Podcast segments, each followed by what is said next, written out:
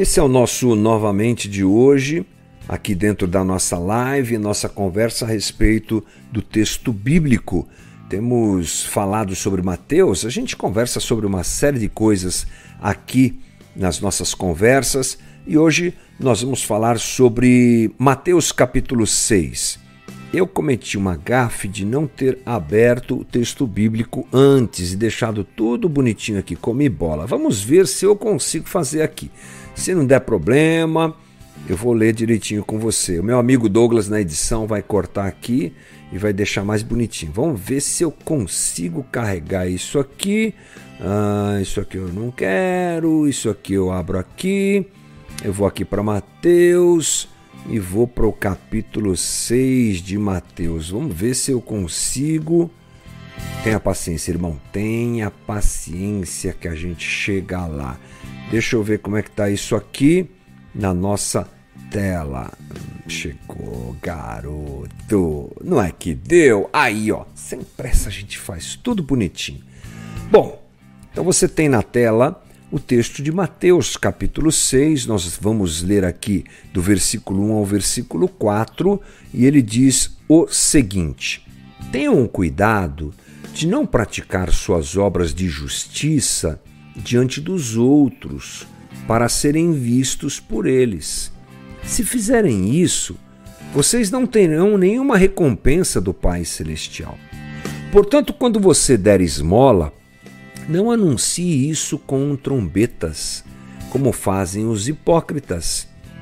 Nas, nos hipócritas nas sinagogas e nas ruas, a fim de serem honrados pelos outros. Eu garanto que eles já receberam sua plena recompensa.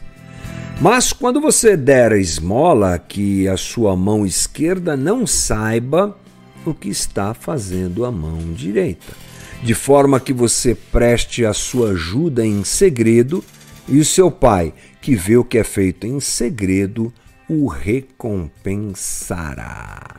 Vamos voltar à nossa tela normal aqui do novamente e vamos começar a bater um papo a respeito disso. Bom, Jesus, então, agora apresenta aquilo que ele chama de obras de justiça.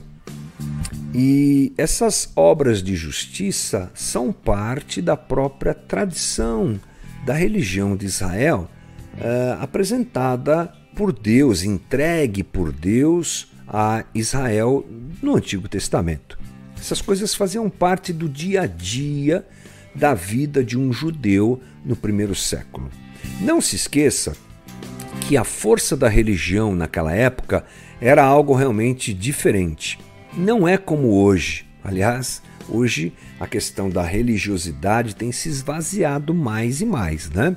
As pessoas pouco querem saber disso, acham que é antigo, acham que é desnecessário, tentam resolver suas questões existenciais através da filosofia, através uh, da autoajuda, através do sucesso nesse mundo, do viver a vida e tentar ter uh, no que está aqui, no presente, no palpável, a solução para a sua existência e elas têm colocado. É, e acho que é um caminho até que uh, natural diante de tanto desmando que a religião tem feito com as pessoas, né? Tanta vergonha que a igreja gera, tanta, tanto abusos, tantos abusos que a religião traz e comete contra as pessoas, faz com que elas se rebelem contra a religião e não queiram a religião. Mas não é essa a realidade do primeiro século. Não, não, não, não, não. Lá tudo era misturado, muito forte. A tradição religiosa é muito forte. O maior prédio da cidade de Jerusalém era o templo, que foi reformado por Herodes, ganhou um pátio enorme, tudo era muito grande. Se você já viu alguma maquete de Israel na época de Jesus, você vai perceber que o prédio toma tipo um terço da cidade.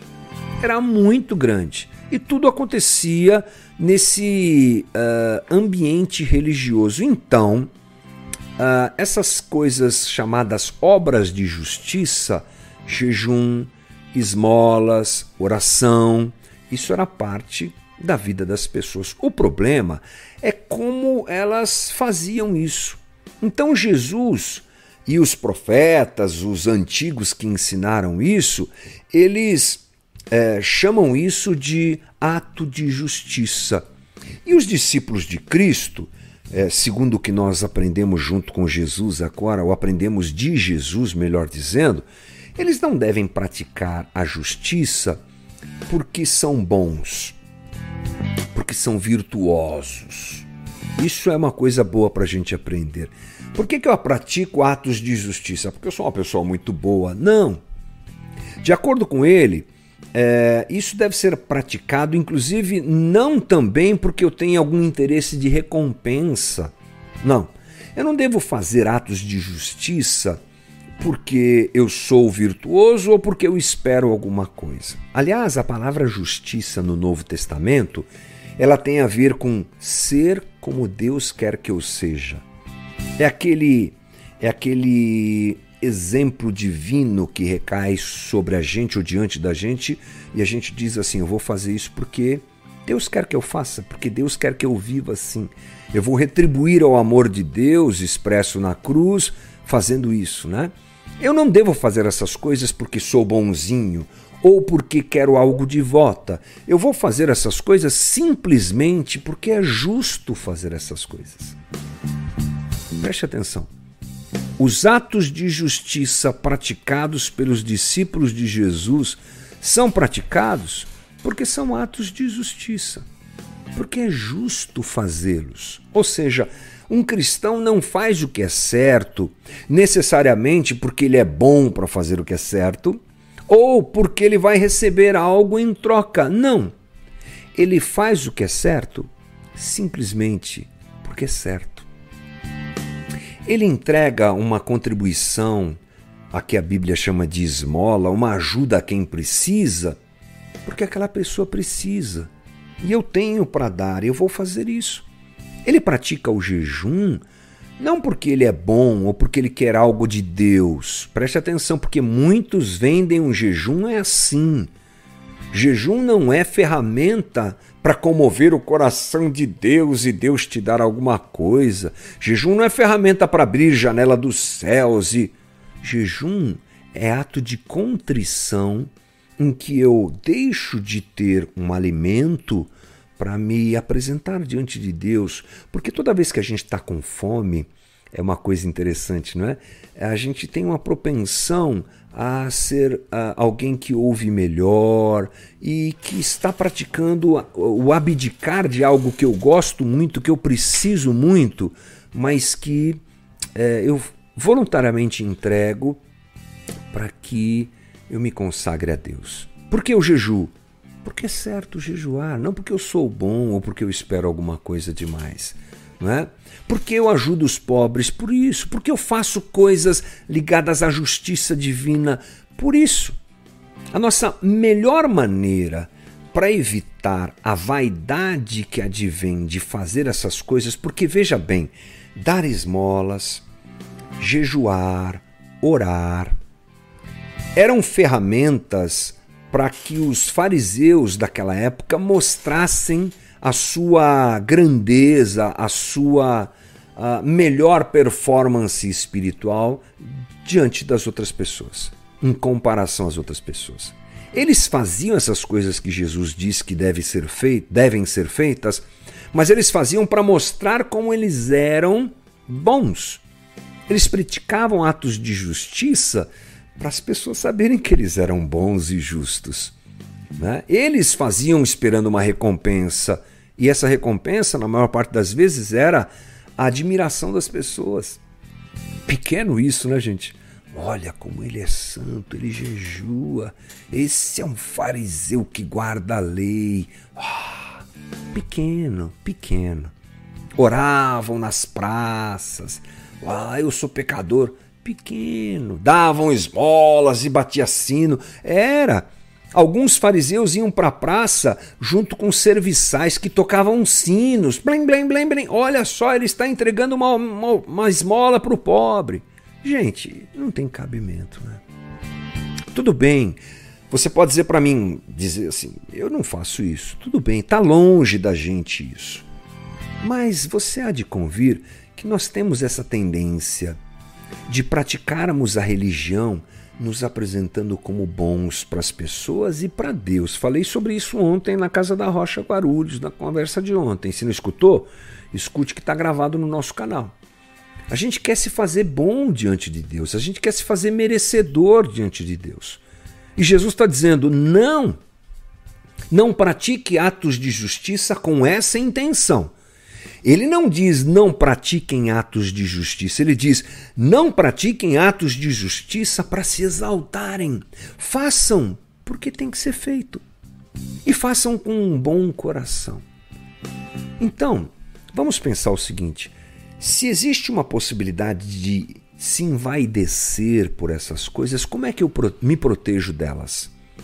Se existe uma possibilidade de querer recompensa por essas coisas, querer visibilidade por essas coisas, como é que me protejo delas? A melhor forma, Jesus ensina aqui nesse texto, é o anonimato. Para você tirar da tua frente qualquer pretensão de lucro com o que você faz, com essa essa ação virtuosa é fazer e praticar a justiça de forma anônima. Por isso que Jesus diz que a sua mão esquerda não saiba o que a direita está fazendo. Não fale, não divulgue, não mostre, não se exalte. Se você tem essa. Perdão. Se você tem essa a facilidade de se perder no que está fazendo, se encolha, sabe? Se esconda e não fique demonstrando o que você faz, porque esse é um caminho perigoso. É óbvio que tem gente que sabe lidar bem com isso, melhor do que outras pessoas. Tem gente que dá a sua é, ajuda aos pobres e o coração da pessoa tá bom, tá tranquilo, não tá fazendo aquilo por nenhuma pretensão de recompensa ou de é, exposição, ok, essa pessoa pode falar, ela tem essa. Mas quando você percebe, e, e a gente tem essa tendência, eu digo isso novamente, é bom a gente se esconder. É, é bom a gente deixar a recompensa na mão de Deus e não esperar a retribuição de práticas de justiça como oração, jejum e, e, e ajuda aos pobres. É bom a gente sim, simplesmente fazer porque deve ser feito. E a necessidade de aprovação que aqueles fariseus tinham, tentando provar sua uh, superioridade, ela deveria ser vencida pelo anonimato. Sabe por quê? Eu acho que o anonimato nos protege de nós mesmos. Faça porque tem que ser feito. Diz, disse, Jesus não disse que não deve ser feito. Jesus disse: olhe para o teu coração e veja como você está fazendo. E ao perceber qualquer tentativa de glória humana, de aplauso, de enlevo e superioridade diante dos outros e do próprio Deus, corre, se esconda. Faz escondido. Porque o motivo de se fazer se ele for um daqueles ligados à recompensa, à visibilidade ou qualquer coisa do tipo, não está certo. Então, se a gente se esconde, esconde, se a gente vai para o anonimato, a gente se esconde da gente mesmo. Coração complicado nosso, né? Melhor fazer escondido, melhor nos colocarmos na dependência absoluta do Pai e procurarmos o anonimato. Essas são as palavras de Jesus quanto aos atos de justiça que nós devemos fazer, sempre com um bom coração. Discípulo de Jesus não faz as coisas para se, como diríamos na brincadeira, para se amostrar.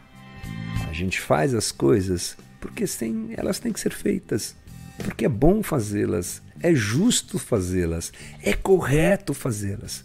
E a recompensa está na mão de Deus. Deus sabe de tudo. Aliás, já é uma recompensa poder fazer, né? Já é uma recompensa poder dar uma ajuda a quem precisa, já é uma recompensa orar a Deus, já é uma recompensa jejuar e buscar a Deus. Que o Senhor nos esclareça tudo isso e que a gente caminhe bem para esse caminho aí. Que Deus nos abençoe. É isso aí. Esse foi o nosso novamente de hoje. Bora lá na continuidade da nossa live.